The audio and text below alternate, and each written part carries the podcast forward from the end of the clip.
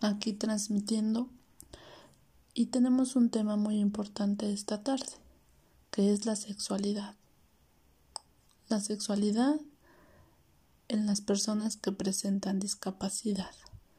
Y para esto entrevistamos a un a una persona que nos da su punto de vista en que sí se le debe aquí transmitiendo y tenemos un tema muy importante esta tarde, que es la sexualidad.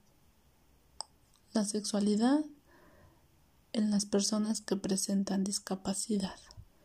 Y para esto entrevistamos a un a una persona que nos da su punto de vista en que sí se le debe aquí transmitiendo y tenemos un tema muy importante esta tarde, que es la sexualidad. La sexualidad en las personas que presentan discapacidad. Y para esto entrevistamos a un a una persona que nos da su punto de vista en que sí se le debe importante hablarle de sexo a los jóvenes con discapacidad. Porque bueno, yo pienso que porque es parte de la vida del ser humano tener relaciones sexuales. Es, es parte de, de nuestro crecimiento tenerlas.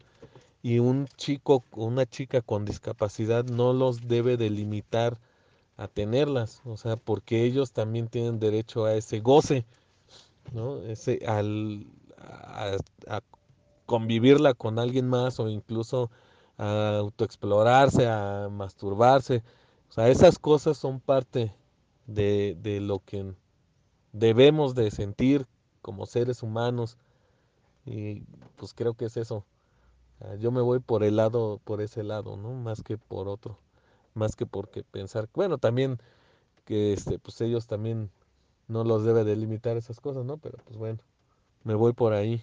Espero que esté bien mi respuesta, a ver qué piensas. Bye. Ok, allí tenemos a otra persona la cual le preguntamos. ¿Cree que es importante que en la escuela se les dé orientación sexual a los alumnos con discapacidad? ¿Y cuáles son las razones?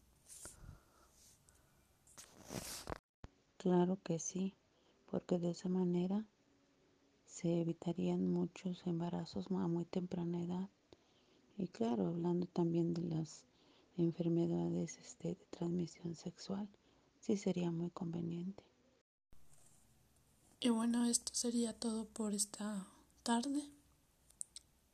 Los invitamos a seguir este podcast para más información, para lo que necesiten, pregunten les vamos a aclarar algunas dudas. Gracias. Hasta la próxima.